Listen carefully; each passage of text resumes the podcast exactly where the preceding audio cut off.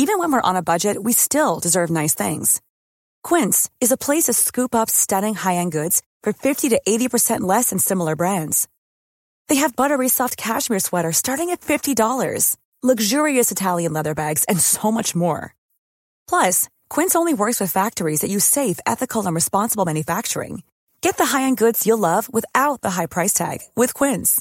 Go to quince.com slash style for free shipping and 365-day returns.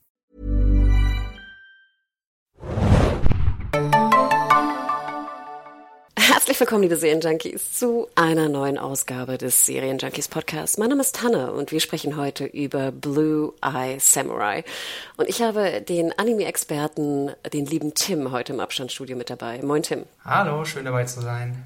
Yay, ich freue mich. Wir sprechen nämlich über eine Serie, wo ich sagen würde, die robbt sich immer näher in meine Top 10 des Jahres, beziehungsweise sogar in meine Top 5.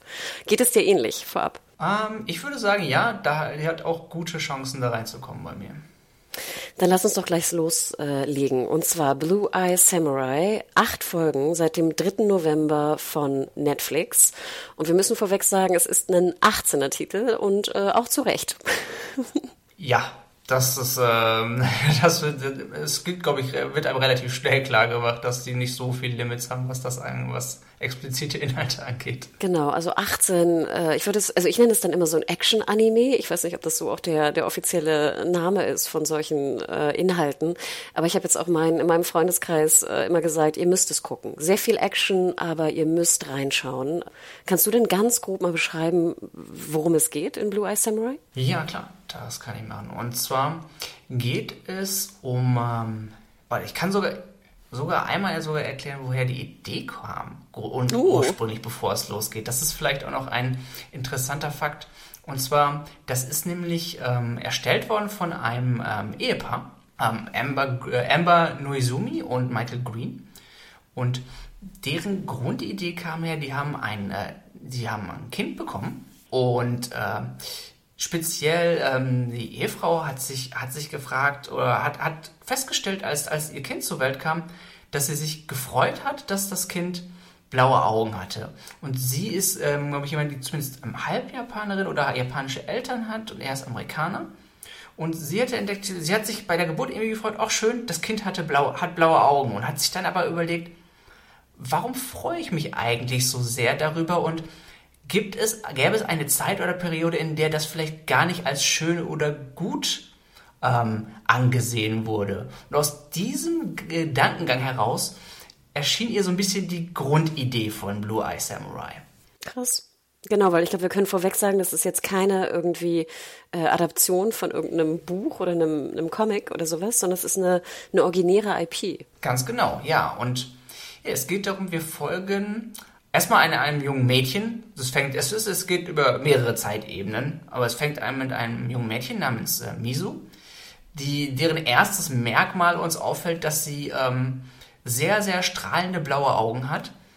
Und das spielt allerdings zurzeit in der äh, Edo-Periode in Japan und in einer Periode und Zeit, in der ähm, Kinder oder auch generell Ausländer äh, keinen Zugriff zum, Zugang zum Land hatten und auch ähm, die, die komplette, äh, der komplette Einfluss von Ausländern verboten war auf das Land, bis auf ganz, ganz wenige Ausnahmen. Und ein Kind, was blaue Augen hat, war, da, da konnten sie sicher gehen, dass es im Prinzip eine Art Bastardkind war, oder, so wie sie es zumindest angesehen hätten, aus eine Mischung aus ähm, japanischem Kind und Ausländer.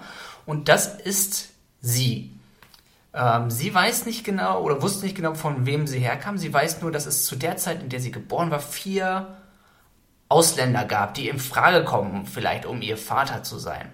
Und sie ist ihr im Prinzip von, von Anfang an als Außenseiterkind, dazu verdammt Außenseiterkind zu sein, wird ähm, von allen gemobbt und wenn sie Glück hat, nur gemobbt. Letzten Endes kann es auch sein, dass sie gejagt wird und von Leuten einfach umgebracht wird. Nur darum, dass sie ähm, eben keine, keine pure Japanerin ist. Krass, und ich glaube am Anfang, ich weiß ja gar nicht, ob das ein Spoiler ist, aber genau, wir wissen am Anfang eigentlich gar nicht genau, dass sie eine Frau ist, aber ich glaube, es wird schon sehr, sehr schnell klar, oder? Also auch von der, wie sie animiert ist und wie sie spricht. Ja, ziemlich. Ich finde, es ist ja auch, man hört von der Stimme eigentlich auch ziemlich gut, finde ich. Und ja, genau, das, das, ist, äh, das ist nämlich auch noch klar. Und im Grunde ist ja auch der Gedankengang, wie ist jemand, der heutzutage als, ja, wie gesagt, für, für gerade für ihre, für ihre Mutter als, als, als wirklich etwas Schönes und auch als ähm, na, äh, etwas Besonderes ähm, gilt. Wie, wie ist das damals? Damals wäre sie, galt sie im Grunde als, ja, als Art Monster. Nur dafür, nur für den Fakt wirklich dafür, dass sie wirklich ähm, andere Augen hat und ähm, letzten Endes als Frau hast du es in der Zeit sowieso nicht einfach gehabt und weniger Optionen gehabt. Und das ist das, was ihre alleine bloße Existenz für sie schon sehr, sehr schwierig macht. Ich muss immer dran denken, es gab doch diesen Film mal mit äh, Tom Cruise, oder? War das nicht irgendwie Last Samurai oder sowas? Ja. Erinnere ich mich da richtig? Spielte das in derselben Zeit? Ist das jetzt so 17. Jahrhundert, 17. Äh, Jahrhundert Edo, ne? Da sind wir gerade. Ich nehme an, dass es gern Ende der Periode oder ganz oder kurz danach gespielt hat. Also es wird, ich bin gar nicht sicher, wie, wann, der, wann sie den Film stellen, aber sie brechen das ja auch so ein bisschen auf und die Frage ist auch, wie akkurat das im Vergleich noch war. das muss man sich dann auch immer fragen, ob sie einfach gesagt haben, hey, der Typ ist eine Ausnahme gewesen, den wollten sie da haben im Vergleich zu anderen Leuten. Das ist Tom Cruise halt. Eben. Tom Cruise will man unbedingt im Land haben. Naja, also das, das, irgendwie bin ich mir nicht ganz so sicher, wie, wie korrekt sie da waren. Ähm, ja, und wie gesagt, wenn man, wenn man sie, wenn sie einfach eine kurze Einführung zu ihr gegeben, aber ähm, der wichtigste Fakt für sie ist ja auch noch, dass sie sich im Grunde verstecken muss oder verstecken muss, wer sie ist, damit sie nicht in allerlei Schwierigkeiten gerät. Und sie beschließt im Grunde einen Rachefeldzug zu starten und im Grunde diejenigen zu bestrafen, die für ihre schwierige Existenz verantwortlich sind. Und da macht sie eindeutig die ähm, einen der vier möglichen ausländischen Kandidaten, die der sich in dem Land befinden, verantwortlich. Und die will sie umbringen. Und ich finde es ja ganz interessant, Tim, weil normalerweise finde ich ja diese Racheplots extrem langweilig. Also wenn du mir, sag ich mal, gesagt hättest, ja, es geht um Mädchen und sie hat blaue Augen und ihr Vater ist irgendwie ein Weißer und es gibt nur noch vier Weiße in dem Land und sie sucht jetzt den einen und will Rache üben, hätte ich gedacht so, I don't care. Ich finde Rache immer irgendwie einen sehr simplen Plot. Aber im Endeffekt kann man ja schon vorweg sagen, simpel ist hier gar nichts. Es ist extrem komplex. Und ich würde fast sagen, dass die Komplexität vor allem auch durch die Charaktere entsteht. Würdest du mir da recht geben? Die Charaktere im Kontext zu der Zeit, würde ich einfach auch sagen. Weil ähm, sie lernt mehrere, mehrere ähm, Menschen auf ihrer Reise kennen, auf ihrer, nennen wir sie mal die Rache, auf ihrer Rachereise kennen. Und ähm, alle haben ein bisschen mit der Gesellschaft und ihrem Stand in der Gesellschaft zu kämpfen und machen das alle oder müssen das alle auf eine eigene Weise letzten Endes tun. Wir haben beispielsweise ihren, ähm, nennen wir es ihren, äh, er, er, nennt sich dann ihren äh, Apprentice, also ihren äh, Lehrling, ihren Lehrling dann äh, Ringo, der ohne Hände geboren wurde. Und das ist in dieser Zeit auch ein ein Status gewesen, der dich ganz schnell, sobald du physisch irgendwelche Nachteile hattest gegenüber der Gesellschaft, über den, den durchschnittlichen Menschen, warst du eigentlich direkt von vornherein minderwertig. Egal, du hättest hochintelligent sein können, das ist, das wurde, da wurde sofort darauf herabgeguckt zu dieser Zeit. Und es ist eben besonders spannend zu sehen, wie er sich, wie er damit umgeht und wie die Gesellschaft im Kontext damit mit ihm umgeht. Und das ist, es ist alles wirklich auch, hängt, hängt viel mit der Zeitperiode letzten Endes zusammen. Sie würde in der heutigen Zeit ganz anders behandelt werden, genauso wie Ringo unter anderem. Aber es ist alles zu einer Zeit, in der das gerade für Menschen mit ähm, bestimmten Merkmalen überhaupt nicht einfach war. Obwohl ich ja einschieben muss, ich meine, ich kenne jetzt die japanische Kultur nicht so sehr, aber ich bin ja auch in Südostasien groß geworden und ich weiß, dass also in den 80ern und frühen 90ern waren auch immer noch Menschen mit Behinderung, wurden auch sehr, ja, wurde auch sehr, glaube ich, herabgeschaut, sag ich mal. Also dass das auch so alles, was so ein bisschen weg von der Norm ist oder was jetzt nicht dem traditionellen Schönheitsbild irgendwie entspricht, dass das immer noch sehr hart ist. Ich weiß nicht, ob das jetzt heutzutage auch noch ist, irgendwie in den 20, äh, 20ern. Aber ich würde sagen, dass das generell in Asien auch schwierig ist. Es ist was, was sich zwar überall bessert, aber in bestimmten Teilen langsamer vorangeschritten ist. Es ist so oder so, kannst du ganz ohne Probleme behaupten, dass es was, was heute noch davon übrig geblieben ist, zu der damaligen Zeit mal 10 ist. Hm, genau, das stimmt. Vielleicht noch ein Hinweis, was ich sehr schön fand. Du hast hier die Stimme auch schon genannt. Ich fand es auch sehr schön. Masioka spricht hier den Ringo im Original. Also ich habe es im englischen Original geschaut. Mhm. Und den kennen wir ja noch, falls wir uns erinnern, an Heroes. Ja, unter anderem Heroes, genau. Und die ähm, Serie ist, das muss man sowieso von vornherein sagen, die ist gut, wirklich gut besetzt, was die Stimmen angeht. Ähm, Kenneth Brenner ist äh, der, der böse Brite, den wir ich würde sagen, hauptsächlich vielleicht so als Hercule Poirot kennen. Mittlerweile, in den ja. neueren. Sachen ähm, äh, aus Mord im Orient Express und ein paar anderen Sachen. Ähm, der, ich hätte den nicht erkannt mit seinem von dem vom Akzent her. Ähm, aber der macht seine Sache auch sehr, sehr, sehr, sehr gut. Wir haben Randall Park unter anderem, der war in, ich glaube, Fresh of the Boat unter anderem müsste er sein, wenn ich gerade richtig gucke. Genau, Fresh of the Boat, Wonder Vision. Auch jemand, der eigentlich eine recht markante Stimme hat und äh, wahrscheinlich so als fast noch prominenteste unter den George Takai. Stimmt. Äh, den wir natürlich als Star aus Star Trek vor allem kennen und ähm, ja, viele, viele bekannte Leute, die wir, die man ähm, mindestens schon mal irgendwo gesehen hat. Ich fühlte mich ein bisschen schlecht, weil ich immer von euch Anime Boys weiß, dass man, dass es ja immer so ein No-No ist, irgendwie die Serien auf Englisch zu schauen. Aber hier dachte ich, das ist ja de facto die Original-Synchro. Ja, ich habe es in diesem Kontext nämlich auch auf Englisch geschaut, weil das ist tatsächlich, ist, ist die Original-Synchro, genau. Deswegen, ähm, ich denke mal, das kann man, das kann man auch wunderbar machen. Ich habe auch noch gesehen, dass hier zum Beispiel die Madame, denn es spielt ja auch, sage ich mal, Prostitution spielt auch eine Rolle, äh, wird auch gesprochen von Ming Na Wen, die ich ja sehr gern mag, die wir auch aus hier Marvels Agents of Shield und äh, zuletzt auch hier Mandalorian und so äh, gesehen haben. Also das ist wirklich, finde ich, man kann da wirklich auf so die Suche gehen, wer spricht wen und woher kennt man den oder die. Ja, auf jeden Fall. Bevor wir zum Spoiler-Teil kommen, du hattest ja schon jetzt den Ringo, den, den Lehrling genannt. Ähm, vielleicht ohne zu spoilern, wer ist denn so dein Lieblingscharakter, der noch auftritt? Lieblingscharakter. Und das ist schon wirklich schwer, weil viele, viele wirklich gut geschrieben sind, muss ich sagen. Hm, Lieblingscharakter. Ich, also ich, ich mag Miso an sich. Allerdings Lieblingscharakter. Ich würde fast sagen, ich, ich mochte ähm, Madame Kaji sehr gerne. Mhm du gerade sagtest, die von Ming Na Wen geschrieben wurde, äh, gesprochen wurde. Und ähm, die ist nicht alle Folgen, die ist, glaube ich, ab der vierten mit dabei, aber dann auch konstant. Und gerade deren Selbstbewusstsein in einer Welt, wo, oder sagen wir so, in einer, in einer Gesellschaft, wo es gerade für Frauen wie sie unglaublich schwierig ist, Respekt Anerk und Anerkennung zu bekommen, wie sie es trotzdem schaffte, sich die, dies zu holen, trotz auch die, ihres Berufs, trotz oder gerade wegen ihres Berufs als ähm, Bordellbesitzerin. Und ich finde, sie war, sie war wirklich sehr, sehr gut geschrieben und hat mir wirklich gut gefallen, muss ich sagen.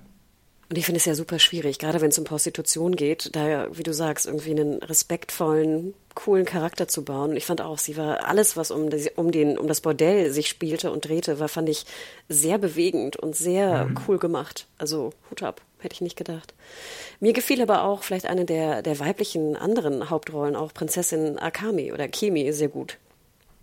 Akami ist es, glaube ich. Akemi heißt sie, genau. Achso, Akemi, sorry, um, genau. Sie ist Genau, sie ist ja eigentlich so ein bisschen so die verwöhnte Tochter, ne, aus, aus gutem Hause in Anführungsstrichen, die dann irgendwie zwangsverheiratet wird. Und ich muss sagen, also das ging mir immer sehr nah. Und ich fand diese parallele Storyline, die ja auch mit der, mit der Geschichte von, von Mitsu und ihrem Rachefeldzug so verwoben wird, sehr kunstvoll, finde ich. Also da war ich echt immer komplett hooked. Und das ist auch eine Sache, die gerade zu der, zu, in dieser, in dieser Zeitperiode völlig normal war und eigentlich auch was ist, wenn ich jetzt einfach mal neutral, ohne große Umstände da hineingeschaut hätte, hätte ich gesagt, ja, was soll sie dagegen machen? So waren die Zeiten, keine Chance dagegen, was, etwas dagegen zu tun. Was soll sie auch groß machen?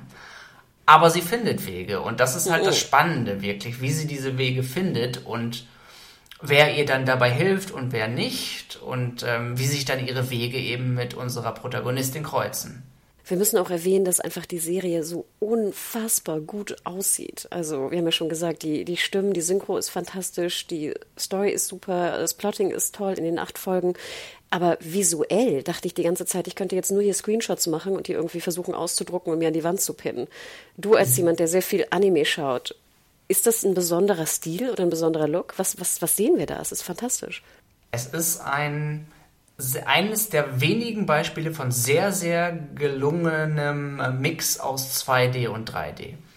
Äh, hm. Vor allem Computer 3D-Animationen. Normalerweise bin ich jemand, und ich würde fast behaupten, es geht einem Großteil der Anime-Community so, sobald sie irgendwo was sehen, was nach 3D aussieht. Wenn, wenn du siehst, wirklich CG detected und wenn da dein, wenn da dein, deine Antenne angehen, denkst du noch, uh, gucken wir mal, gucken wir mal hin, ob das überhaupt gut geht, weil das oft hakelig aussieht, fies heraussticht aus dem 2D, was schön handgezeichnet ist.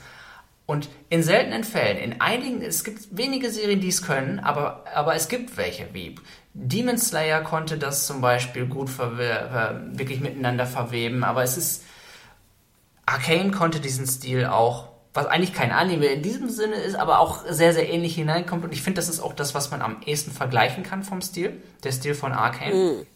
Dieses handgezeichnete, gemischt mit sehr, sehr feinen, säuberlich im 3D, was wunderbar miteinander verschmelzt. Und es ist wahrscheinlich eine, ähm, eine Sache des Aufwands und des Budgets vielleicht auch, das richtig und gut zu verknüpfen. Und vielleicht auch des Zeitaufwands, weil Anime-Produktionen immer sehr, sehr eng gestrickt sind im Vergleich zu denen, vielleicht bei denen, ähm, die, die von, diejenigen von Netflix. Weil ich nehme an oder hoffe und finde, das sieht man, dass sie hierfür mehr Produktionszeit gehabt haben als bei so einem saisonalen Anime. Interesting. Okay. Was denkst du, wie lange sie daran gearbeitet haben? Also wir sprechen ja Jahre, schätze ich mal, ne? Ja. Also wenn, wenn ich wirklich anhand des Arcane-Beispiels gehen mm. würde, das ja wirklich oh, weit über fünf Jahre. Ich glaube, wesentlich mehr sogar. Ich, ich müsste mich mal wieder grob dran erinnern, aber es ist, ich würde sagen, die haben mindestens auch für fünf Jahre an den Animationen hier äh, wirklich gearbeitet. Äh, für eine etwaige zweite Staffel äh, ist der Aufwand meistens etwas ähm, weniger, so dass sie nicht mehr fünf Jahre brauchen würden, aber ein, zwei, äh, eines ist vielleicht optimistisch, vielleicht eher zwei Jahre noch daran brauchen, äh, dafür brauchen, denke ich schon, weil es ist sehr viel handgezeichnet, aber es ist einfach eine unglaubliche Kunst und Koordination, das zusammen zu verschmelzen zu einem wirklich guten, gelungenen Ganzen.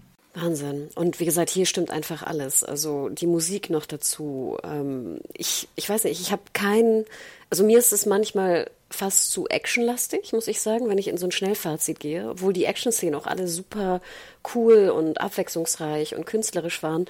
Ich muss aber gestehen, also ich bin nicht so der, der Action-Kampf-Szenen-Mensch. Aber insgesamt würde ich sagen, es ist ein absolutes Highlight wieder des äh, Serienjahres. Ich finde krass, dass Netflix uns wieder so einen Schatz gegeben hat, äh, gen Ende des Jahres. Und es ist so ein bisschen, finde ich, am Anfang war ziemlich wenig Bass drauf. Und so langsam kommt der Bass und das freut mich. Aber wie gesagt, also wenn ihr noch Zeit habt, da irgendwie eine Serie reinzubringen, guckt sie euch an, auch wenn ihr vielleicht wenig äh, Zugang habt zu Animation oder ähnlichem. Das ist einfach wirklich was ganz, ganz, ganz Besonderes mit unfassbar viel Liebe in allen Details. Richtig, das, das ist schon das ist ein schönes Vorfazit. Es ist, es steckt viel Emotionalität drin, es ist sehr viel Liebe in den Charakteren, sehr viel Liebe in Detail, in Animationen und Story gleichermaßen. Äh, allein wenn man auch auf Zeichnungen und guckt, es ist so, so, so, so detailliert in, in sehr vielen und an sehr vielen Stellen, weil äh, allein, und das, da weiß ich immer, das ist was für dich, was für dich auch immer spannend ist, äh, das Kostümdesign. Die haben eine Kostümdesignerin gehabt. Und da fragt man sich, Kostümdesignerin für Animation? Ja, ja, hatten sie. Eine, die sich wirklich, äh, die täglich Vorträge dazu gehalten hat, wirklich, und sich viel, viel, viel, viel damit beschäftigt hat und quasi in einer Bibliothek gelebt hat, um sich hineinzulesen in die Kleidungsstücke und wie sie designt werden und auch vor allem die Unterschiede, wer wie was trägt Kleines Detail ist zum Beispiel Misos Schal. Warum, nicht nur wie der designt ist, sondern auch, warum ist der überhaupt da? Und das ist auch ein, ein gleichzeitiges Mode- und Story-Detail. Der ist unter anderem ähm, benutzt worden. Sie benutzt den, um im Grunde ihren Adamsapfel zu verstecken. Unter anderem. Den nicht vorhandenen, meinst du? Ja. Der wäre an dieser Stelle.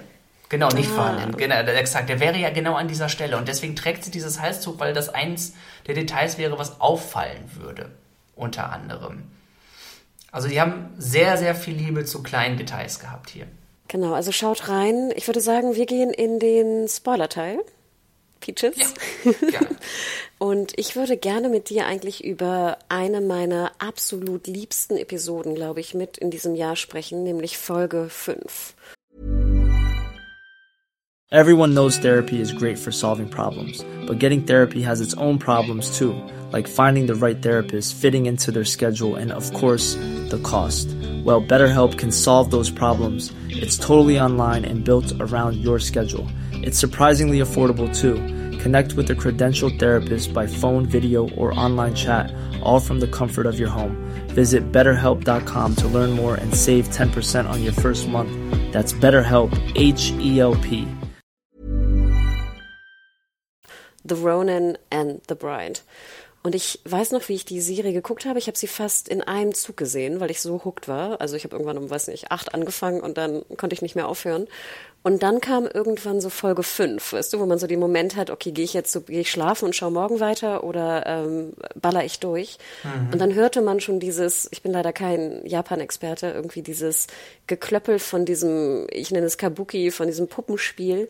Und dann eine Folge fünf, die eigentlich drei Erzählstränge so kunstvoll miteinander ver, ver, verwebt und dann noch dieses, dieses als, als Überhang dieses Kabuki-Theater macht, was so kunstvoll in Animation rübergebracht wurde, wie ich es noch nie gesehen habe in meinem Leben. Ich, ich würde viel dafür geben, da dort mal die Drehbücher zu sehen, weil das, das, diese drei Sachen parallel zueinander zu schreiben, ist ähm, unglaublich schwierig. Und das dann auch mit Animation und Schnitten zu verbinden. Es ist, also es ist, es ist ein, die Folge ist so unglaublich gut äh, zusammengestellt. Das ist, das erfordert unglaublich viel Planung, nämlich auch. Und wirklich, ähm, das ist, es ist eine Kunst für sich, so, so eine Episode zu, zu schreiben und dann tatsächlich auch so zu animieren.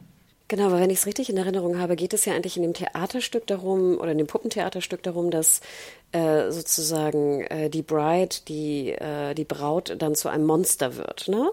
Mhm. Und wir haben als Geschichte, als Basis-Background-Geschichte dann Mitsu und diese doch, finde ich, sehr berührende Geschichte mit ihrem, was war das, ein verstoßener Samurai, glaube ich, oder? War das ein Samurai? Ich glaube. Oder auch ein Ronin? Er war eine Leibgarde auf jeden Fall von einem Lehnsherrn, meine ich. Und dann natürlich parallel dazu, wie sie also da dieses Bordell verteidigen muss gegen die tausend Krallen, ähm, eine wahnsinnige Kampfszene und Choreografie. Und diese auch schnitttechnisch, wie das verbunden wurde, ist, also ich, ich muss mir die Folge, glaube ich, nochmal anschauen, weil ich das wirklich ein absolutes Meisterwerk finde. Ich wusste auch gar nicht bei diesem Kabuki, wenn Blut fließt, dass das dann so Bänder sind. Ja, das ist, das ist zu der Zeit so gemacht worden. Kann, ich, und das ist was, was man. Das ist das Schöne. Man kann auch durchaus behaupten, wenn das in der Serie so ist, dass es tatsächlich so gemacht wurde, weil sie wirklich unglaublich viel Recherche betrieben haben und ähm, sehr, sehr viel, bis auf natürlich die klar fiktionellen Teile der Geschichte, aber alles, was so an Detail aus der Zeitperiode ist, ist sehr, sehr gut nachgeschaut worden und auch sehr, sehr akkurat wirklich. Und das miteinander zu verweben ist super. Die ganzen, die, die ganzen Bildkompositionen sind und die Farbgebung, es ist alles, es fließt so schön ineinander über. Vor allem, was, ich weiß gar nicht, ob du dich noch erinnerst, aber was ich dann so genial fand, dann ist die Folge vorbei und es endet ja auch, sage ich mal, sehr, sehr blutig, ne? Also mhm. der, der, äh, ihr, also erstmal diese Liebesgeschichte fand ich ja auch sehr bewegend, ehrlich gesagt. Ich fand, der war auch gut gezeichnet. Und dann ähm, tötet er ja äh, die Mutter, weil beide sich sozusagen anklagen, sie verraten zu haben. Genau. Und ja. ne, er sagt so, ja, ich war es nicht, ich lieb's, ich lieb dich doch. Und dann tötet sie ihn. Ne? Und sehr, also sie wirft einfach nur ein Messer, er ist tot und sie geht weg, sozusagen. Ja, für Miso ist es einfach an der Stelle nur, ihr ist es eigentlich egal, wer es war. Genau. Für sie ist es vorbei an dieser Stelle. Deswegen greift sie auch gar nicht mehr ein, nachdem er sie erwürgt, nämlich und dann äh, so ihre, er ihre Mutter erwürgt und sie wirft wirklich auch, auch, auch wirklich nur noch locker und ver, verbittert einfach ihr, ihr Schwert an, in ihn rein und, und dreht sich um. Und dann nachher ähm, beschützt sie ja auch äh, Akimi nicht. Also dann äh, ne, besiegt sie also ja. die, die ganzen Krallen, ein riesen Blutmassaker ähm, aber Akimi fleht ja auch noch und bittet sie, ne, beschütze mich, beschütze mich. Und sie sagt einfach so, nein, nimmt sie mit. Das ist die erste Szene wirklich, wo ich auch nicht sicher war.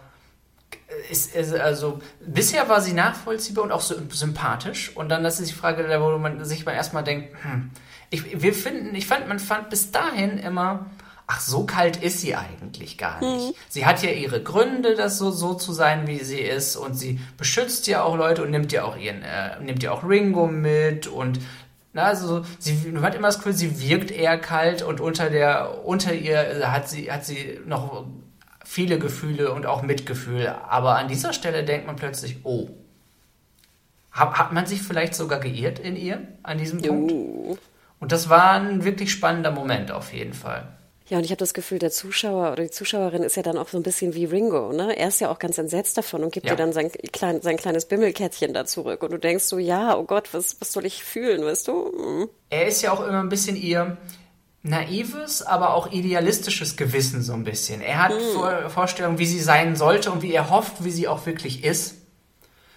Und äh, in dem Moment, in, der, in dem er feststellt, er glaubt ja weiter eigentlich an sie, aber sagt ihr im Grunde, wenn, wenn, wenn sie sich so verhält, dann ist sie nicht, dann ist sie nicht die Person, die sie sein könnte, die, nicht die gute Person, die an der, von der er glaubt, dass sie, dass sie sie ist. Obwohl sie ja auch sehr fair darin ist. Ne? Sie sagt ja immer, ich bin kein Samurai, ich habe keine Ehre, mir geht es nicht um Liebe, mir geht es nicht um Freundschaft, ich will meine Rache und mehr nicht. Man glaubt es ihr aber nie so richtig, oder? Man glaubt irgendwie, dass sie doch für, für die Schwachen, für Leute, für Leute eintritt und das, man, man hat irgendwie immer das Gefühl, das müsste doch so sein, einfach aufgrund ihrer Herkunft, dass sie das verstehen müsste, wenn es und, e- und eben nicht so, so kalt und hart ist wie das Land, das, das sie zu dem gemacht hat, was sie ist. Aber das fand ich auch so schlau, dass auch dieser Charakter, dass man auch einem weiblichen Charakter vor allem auch diese, diese Nuancen und diese Differenziertheit auch erlaubt, weil ich auch das Gefühl habe, so gerade in den letzten Jahren, wenn ich dann so weibliche Heldinnen habe, dass die dann immer so, so Superheldinnen sein mussten und alles irgendwie so perfekt konnten und nie irgendwelche Fehler hatten oder irgendwelche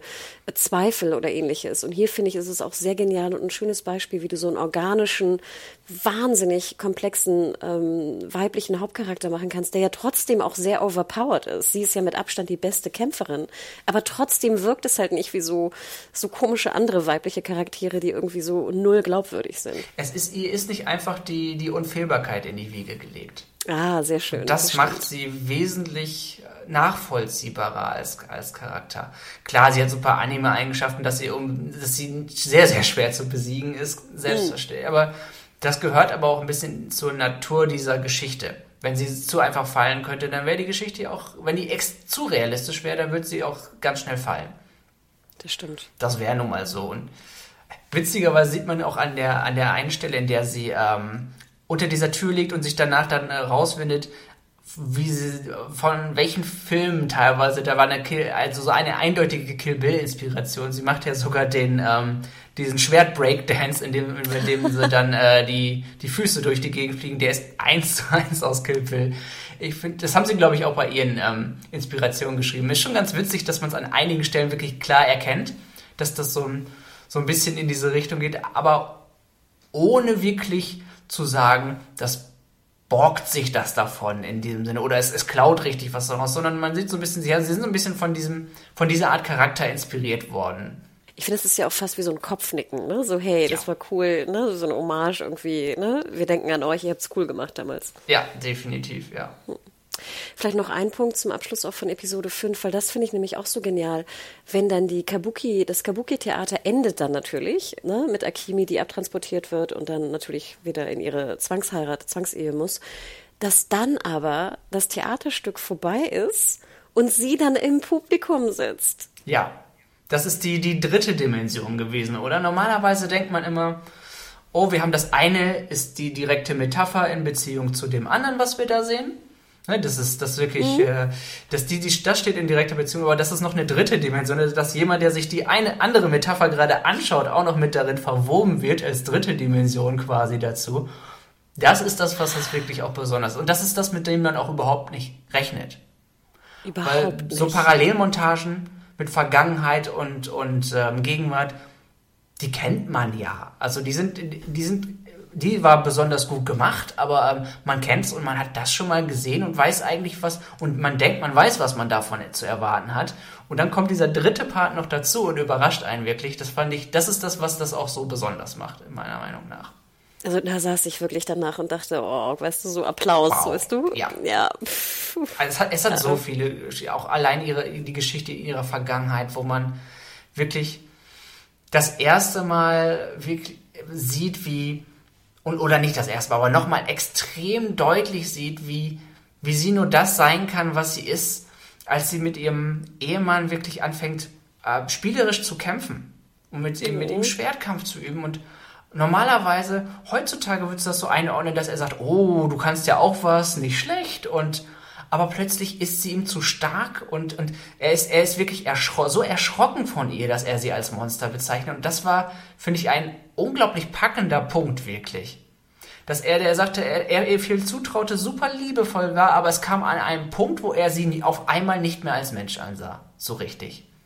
Ja, und es war so traurig, weil sie ja auch, weißt du, sie, sie ist so verliebt in ihn, weißt du, die, die haben so eine schöne Zeit zusammen. Alles ist irgendwie so perfekt und dann kämpfen sie und du denkst auch so, sie kann endlich mal so sein, wie sie ist mit ihm.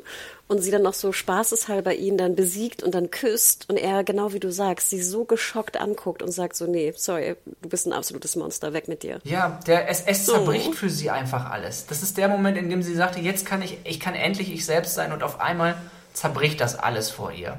Die Welt, sie dachte, hatte gerade die Hoffnung, ich kann so sein, wie, wie ich will. Es ist doch noch Licht in dieser Welt, die sie nie mhm. gesehen hat. Vielleicht muss sie ihre Rache gar nicht üben und auf einmal mit einem, mit einem Blick von ihm zerbricht das auf einmal. Oh. Ja, also wirklich Fantastisch. Ich glaube, wir können dann fast schon äh, weitermachen, weil dann eigentlich spitzt es sich immer weiter zu. Also Episode 6 ist dann natürlich die, die krasse Burg, äh, was mhm. eigentlich fast wie so eine Einzelepisode ist. Es kam mir so ein bisschen vor wie so ein Computerspiel, wo ich jetzt irgendwie so den Endlevel irgendwie Witzig, erreichen das muss. Das wollte ich nämlich auch sagen. Genauso kam es mir auch so mit den, mit den Fallen, über die sie rüberhüpft. Mhm, genau. Und, ja. die Schleichmission. so. ähm, was ich sehr genial fand, war, das wusste ich gar nicht, dass es das damals schon gab, wie dann immer die, die Bösewichte sozusagen oben im Turm das so überwachen können mit diesen ähm, Spiegelkameras äh, fast. Mhm. Das fand ich wahnsinnig spannend. Haben sie sich wahrscheinlich so ein bisschen ausgedacht. Ich weiß nicht, ob es sowas tatsächlich gab. Da, da würde ich mir, das würde mich mal interessieren, ob es solche Konstruktionen damals überhaupt gab oder ob sie sich das ausgedacht haben dafür. Aber es macht es ja auch spannender, äh, wirklich, wenn die parallel das sehen und sich Gedanken dazu machen. Du hast ja auch die unterschiedlichen Reaktionen von den Bösewichtern. Ne? Der, der oh. eine ist total gelassen und hat seine Fälle, der andere kriegt immer mehr Panik. Und ich finde auch geil, dass sie dann ja auch wirklich verletzt ist irgendwann. Also sie ist ja nachher irgendwie blutüberströmt, sie humpelt. Also das ist ja, sie marschiert da jetzt nicht einfach durch, durch so ein easy Parcours irgendwie und kommt da so super easy raus, sondern sie ist ja auch sehr, sehr oft einfach in der Serie auch schwer, schwer, schwer verletzt. Ja, sie lassen, das ist ja auch der Punkt, den du vorhin angesprochen hast, dass sie eben nicht zu perfekt. Sie ist, klar ist es, es ist es nicht realistisch, dass sie sich da alleine komplett gegen 20 Leute durchschnetzeln kann ohne Probleme, aber es ist so ein bisschen dieser, dieser kleine Fünkchen, nennen wir mal so John Wick Realismus, ne? Der kann sie alle platt machen, aber kriegt trotzdem was ab, weil du bist jetzt nicht, nicht so unfehlbar und so Superman, dass alles komplett an ihr vorbeigeht. Und das erdet das zumindest in, in einem, in einem Moment, in dem es, ähm, sagen wir mal, sehr anime wird, äh, erdet das doch ein klein bisschen die Geschichte trotzdem noch ein bisschen mit, weil sie auch ja im Grunde sehr realistisch und erdig äh, und bodenständig gehalten ist ansonsten. Und es, es kulminiert eigentlich dann am Ende in einem riesen Showdown mit eigentlich, das ist auch wieder so eine Parallelstoryline, ne? mit Akemis Hochzeit und Fowler, der jetzt irgendwie Waffen äh, ins Land geschmuggelt hat und da irgendwie den großen Coup organisiert. Genau. Was, was ich ja auch noch äh, sehr, sehr äh, eigentlich fast schon noch mein, einer meiner, meiner Lieblingsdialoge oder Sprüche war, ist, wenn Akemi von den beiden, ähm, die kriegt ja so zwei ähm, ja, Handmaids im Grunde, ne? so, die sie mm, unterstützt, ja. die sie auch überhaupt nicht leiden können ja. und sich untereinander und die, die ihr dann sagen, ich habe das Original im, im Englisch nämlich auf Englisch noch auf dem Kopf, äh, im Kopf, wo sie ihr sagen, ähm, dass, dass, sie, dass sie eigentlich nicht irgendwie äh, sich viel trauen sollte, sondern ihr Originalton ist A wife should be like tofu.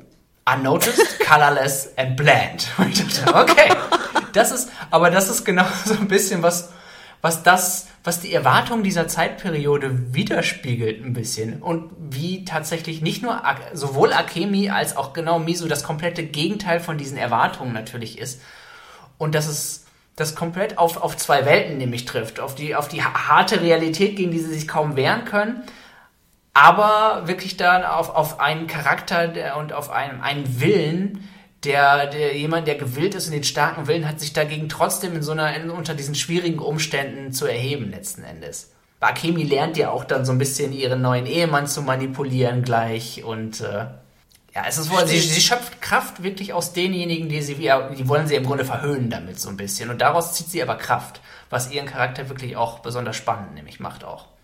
Und ich fand das nachher auch recht spannend mit ihren, äh, mit ihren, was sagtest du, Handmaidens, ne? Nachher, da war ja auch noch ja. so, sind noch so Twists drin, die finde ich auch sehr überraschend sind. Denn wir müssen jetzt einmal in das, äh, wirklich in das Finale gehen. Also dann trifft natürlich Mitsu auf Fowler. Und äh, ich hätte nicht gedacht, dass wir so einen Cliffhanger sehen. What the fuck?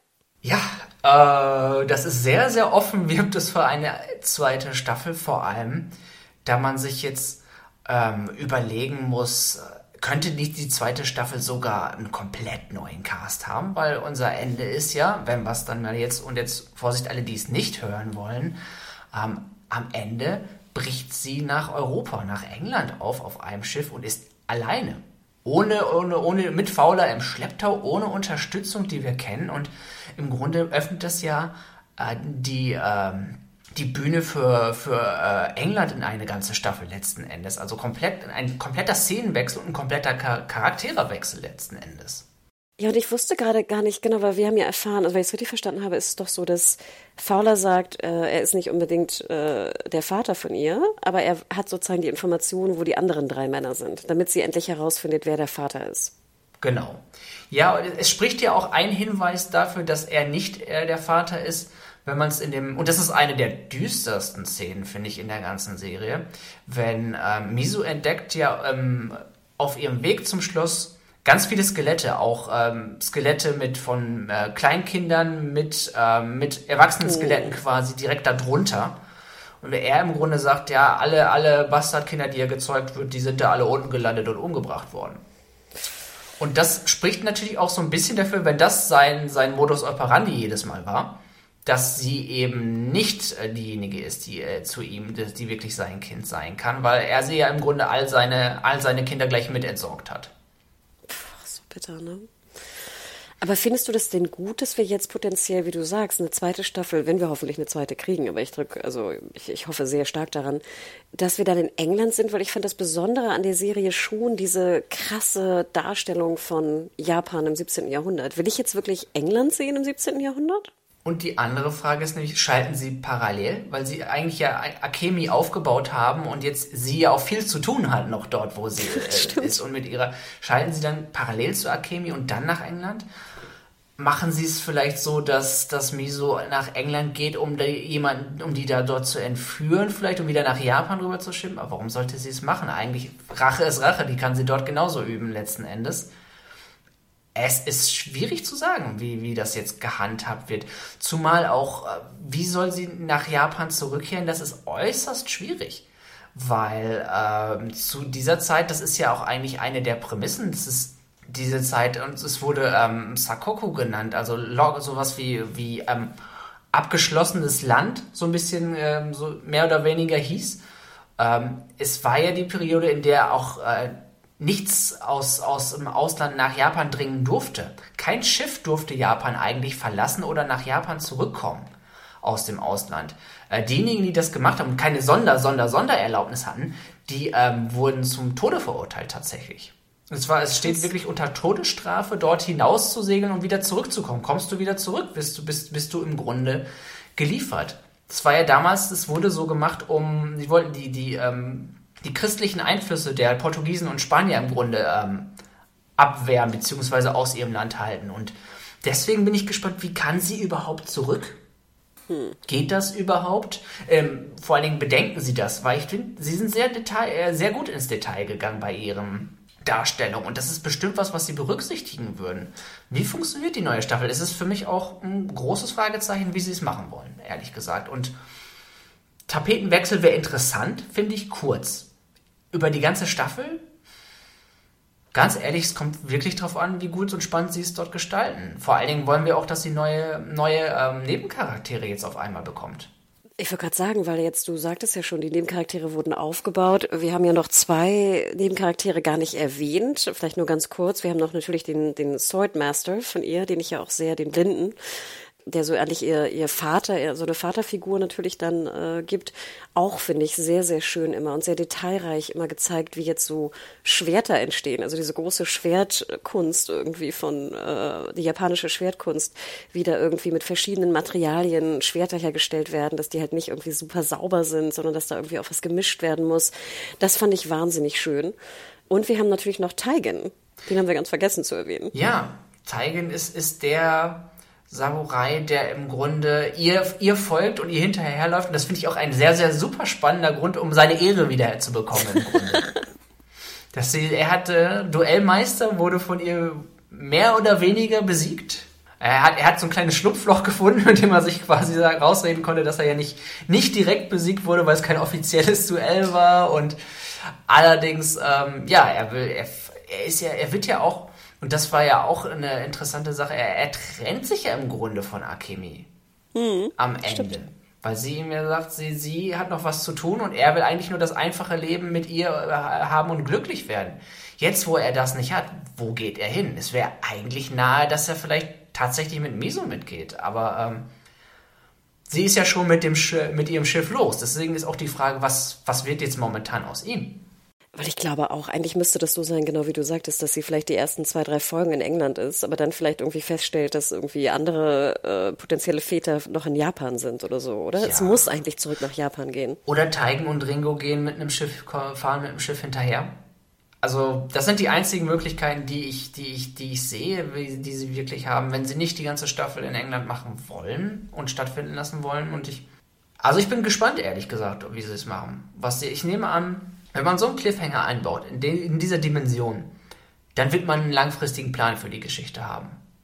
Ah, das stimmt, ja, hast du recht. Hm, ich hoffe es.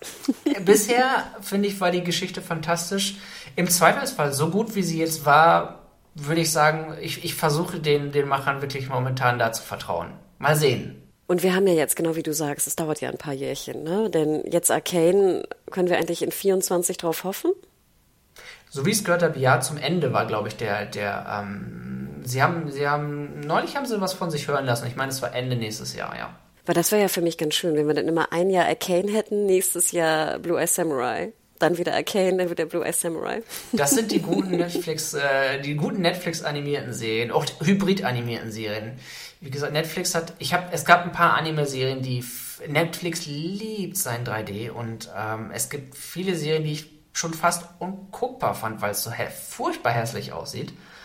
Oh, und äh, also es gab ein paar, es gab ein, zwei, die ich versucht habe, dann dachte ich, na, vielleicht reißt es die Geschichte raus und wenn es die Geschichte nicht komplett rausreißt, war es nichts. Hier war noch war Budget und Leidenschaft hinter. Muss so gewesen sein, sonst kannst du das nicht auf dem Niveau animieren. Und das ist das, was leider auch leider insofern äh, bei 3D gemacht werden muss, wenn man es verschmelzen muss. Ohne gutes Budget sieht es furchtbar aus. Das schmeißt Netflix zu oft bei anderen Serien zu sehr rein und dann wird es nichts. Hierbei hat es es einfach ähm, eine andere Dimension gewesen und eine andere, eine ganz anderes Art von, von Stil dadurch letzten Endes und Aufwand. Welcher Stil war denn Cyberpunk Edge Runners? Edge? Das war klassisch äh, 2D-Animation. Oh. Also sie hatten sicherlich hier in der D eine oder andere 3D mit drin, aber das war so wenig und auch dann gut gemacht, dass es einem nicht groß auffällt oder wirklich drin, ähm, drin aufgegangen ist. Aber hier ist es wirklich ne, sehr, sehr, sehr viel der Style. Die ganzen Bewegungen, das ist das, was man sieht. Und das ist auch das Schwierige, wirklich die Bewegung flüssig zu gestalten. Ah, deswegen sehen die Kampfszenen so gut aus? Ja, die sind 100 Pro auch gemotion captured ursprünglich. Das, das wird so eine Videospieltechnologie wirklich gewesen sein im Grunde. Das wird so ein, so ein, Motion Capturing, was du auch in Videospielen siehst, gewesen sein, weil sonst kann ich mir nicht vorstellen, dass man die so gut aussehend hinbekommt und so flüssig. Ich hoffe, dass es irgendwann noch so ein Making-of-Video gibt oder so, wo wir die alle mit ihren Punkten sehen. Bestimmt, das machen sie immer gerne eigentlich. Es gibt, Netflix hat immer so ein paar nette nette Fun-Fact-Seiten und auch mal immer mal wieder Videos, wo man echt viele schöne Hintergründe über, darüber erfährt. Von daher ähm, kann man mitrechnen, dass man darüber mal was sieht, denke ich. Genau, wir packen äh, auch die offizielle Blue Eye Samurai ähm, Hintergrundseite auch in die Show Notes. Tim, wo kann man dir denn noch vielleicht so in Social Media folgen? Ähm, bist du noch irgendwo? Ja, bei, man findet mich bei X äh, unter @quacklesays. Ich bin Ed Hannah Huge bei Twitter, X und äh, MediaHore auf äh, Instagram und auch Blue Sky. Und schreibt uns auch gerne an podcast.serienjunkies.de, wie euch Blue Eye Samurai gefallen hat, was ihr euch vorstellen könntet eigentlich für eine zweite Staffel, wie sie die bauen können. Und vielleicht noch so der kleine Hinweis, wenn ihr Lust habt, schaut doch gerne auch mal in die WhatsApp-Channels, falls ihr das irgendwie, falls ihr Lust habt, da noch einem Channel zu folgen. Äh, wir betreiben auch den Serienjunkies WhatsApp-Channel. Da kriegt ihr so zwei, drei News am Tage, so die Hauptnews und vielleicht ein paar witzige Hintergründe. Also schaut da gerne auch vorbei. Das war's, Tim. Ja, hat mir Spaß gemacht. Also, dann bleibt gesund und wir hören uns ganz bald wieder. Ciao, ciao. Tschüss.